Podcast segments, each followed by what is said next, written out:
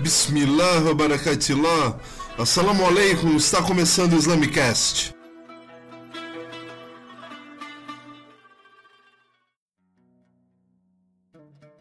Assalamu alaikum, aqui é o Puncha e o Islamicast de hoje será sobre uma personalidade islâmica de fundamental importância tanto para o mundo muçulmano quanto para o restante do planeta atualmente. Eu vou falar de Fátima al-Fihri, Fátima era uma mulher extremamente devota ao Islã e que fundou a primeira universidade no mundo. Obviamente, as pessoas vão discutir esse sentido de a primeira universidade do mundo, podendo sugerir a academia na Grécia e outras estruturas para a universidade. Mas na literatura historiográfica islâmica toma como mais relevante a fundação dessa universidade por Fatima al-Fihri, na cidade de Fez, no Marrocos. Ela não é proveniente do Marrocos, ela migrou da Tunísia junto com a família dela e Fez já era uma cidade de ampla de desenvolvimento cultural e religioso. Fátima era filha de um homem de negócios, né, do negociante, que construiu uma fortuna ao longo da sua vida e que após a sua morte deixou um, uma soma de dinheiro muito grande para ela, para Fátima e para sua única irmã, a Mariam. Fátima tinha uma personalidade que aspirava beneficiar as pessoas da sua comunidade. Então, obviamente, ela passou a investir essa riqueza na melhoria de, da condição de vida das pessoas. Ela decidiu então reconstruir a mesquita que existia na cidade, de forma que mais pessoas pudessem é, estar presentes, porque as que existiam não eram grandes o suficiente para o tanto de fiéis que frequentavam. Ela aumentou então uma mesquita comprando as terras vizinhas dela, né, construindo acréscimos à mesquita original. Fátima pessoalmente vistoriou a construção das mesquitas, né, instruindo e prestando atenção para cada detalhe que fosse possível, né. Se hoje a gente tem a mesquita, a Masjid al-Karawin, ela só é, foi possível de estar dessa forma ainda hoje porque teve essa supervisão da Fátima, porque teve a sua participação e envolvimento direto na, na obra que estava sendo feita. Ela não ficou alheia deixando outras pessoas fazerem, ela se envolveu ativamente, né? A mesquita demorou então um período de dois anos aproximadamente para ser completamente reformada. Depois de todo o investimento de tempo, dinheiro e dos esforços nesse projeto que ela realizou, enfim, no ano de 859 da Era Comum ou 245 do ano da Égira, ela enfim ofereceu suas orações de gratidão na sua própria mesquita. Anexa à mesquita existe a primeira universidade do mundo, reconhecida pelo Guinness como a instituição educacional mais antiga que ainda funciona contemporaneamente. A construção da universidade começou em meio à construção da mesquita, e ela foi estruturada num sistema semelhante ao das universidades modernas, oferecendo graduações em diferentes níveis. Os assuntos ensinados não se limitavam à, à temática islâmica, como o fiqh, o Quran ou a língua árabe, mas também incluía as ciências naturais, astronomia, matemática, história, geografia. A universidade atraía muitas pessoas do planeta, produzindo muitos pensadores muçulmanos de nomes renomados nos livros de história, como o historiador Ibn Khaldun, ou o astrônomo Al-Bitruji, ou o jurista Malakita, o Malikita Ibn al-Arabi. Além disso, o conhecimento não, ficou só restrito à ciência religiosa, ele também não foi restrito somente aos muçulmanos. Os não muçulmanos também eram bem recebidos nessa instituição, né?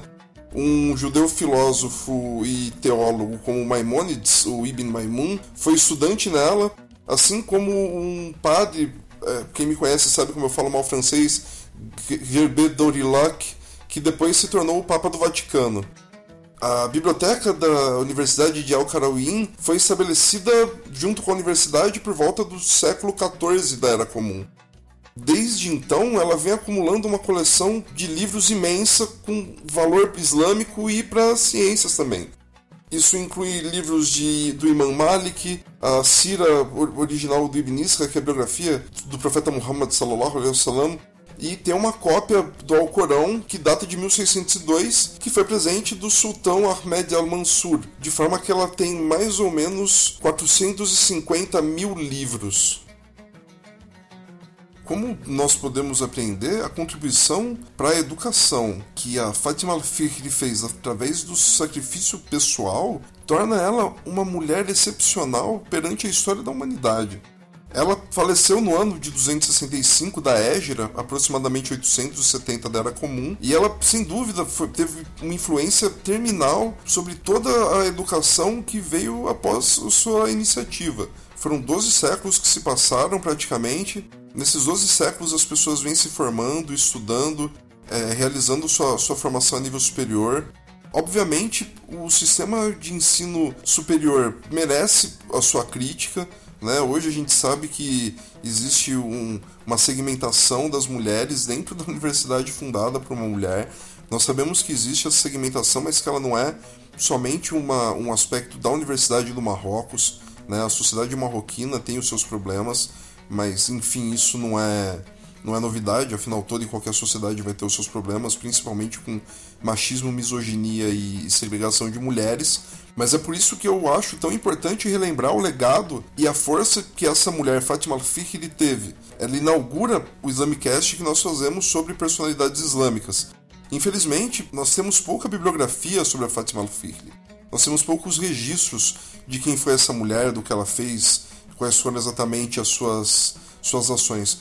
Nós temos esse marco na história da humanidade, que é a universidade que ela fundou, como um alerta para o que nós estamos fazendo com as mulheres e para as representações que nós temos das mulheres muçulmanas.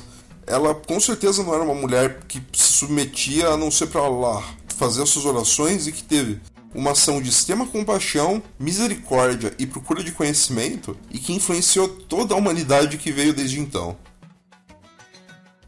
O silêncio historiográfico sobre essa personalidade no Islã é muito relevante para pensar qual que é o tipo de memória que tem sido construído, sido construída sobre as mulheres. Isso na construção das representações constitui nesse processo de simbolização do que é a mulher muçulmana.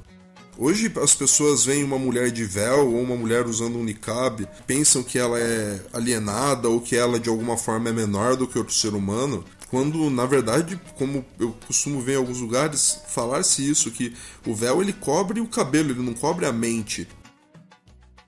Terminando então com uma provocação, o papel de gênero é importantíssimo para o papel que a pessoa vai desempenhar e a potencialidade que ela vai exercer na sua sociedade. Uma sociedade que oprime a mulher, e nós não estamos falando somente de sociedades que tenham muçulmanos, né? Nós estamos falando também de sociedades como o Brasil, que tem uma taxa de violência contra as mulheres muito grande, nós estamos falando de todo o planeta.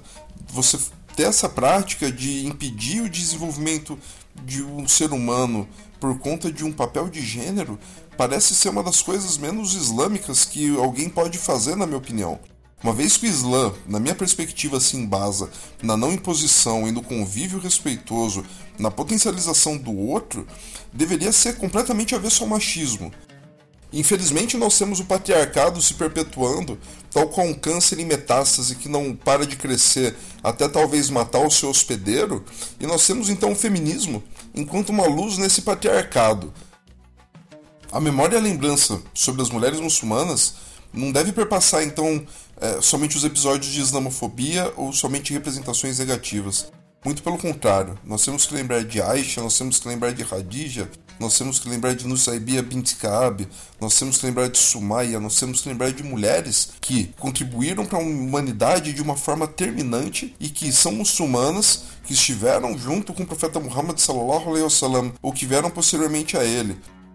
Por mais que aquelas forças e grupos que se alinham com o pensamento patriarcal e machista tentem obscurecer essas mulheres ou seus feitos, a grandiosidade de suas vidas e de suas obras nunca vai deixar com que as pessoas que procuram o conhecimento deixem de encontrar nesse itinerário, nesse percurso da alma e do intelecto, uma mulher como tutora e como mestra.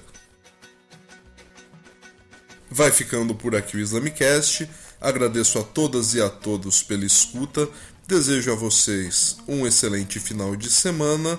Inshallah, o próximo Islamicast não vai demorar tanto para sair. Assalamu alaikum, até o próximo Islamicast.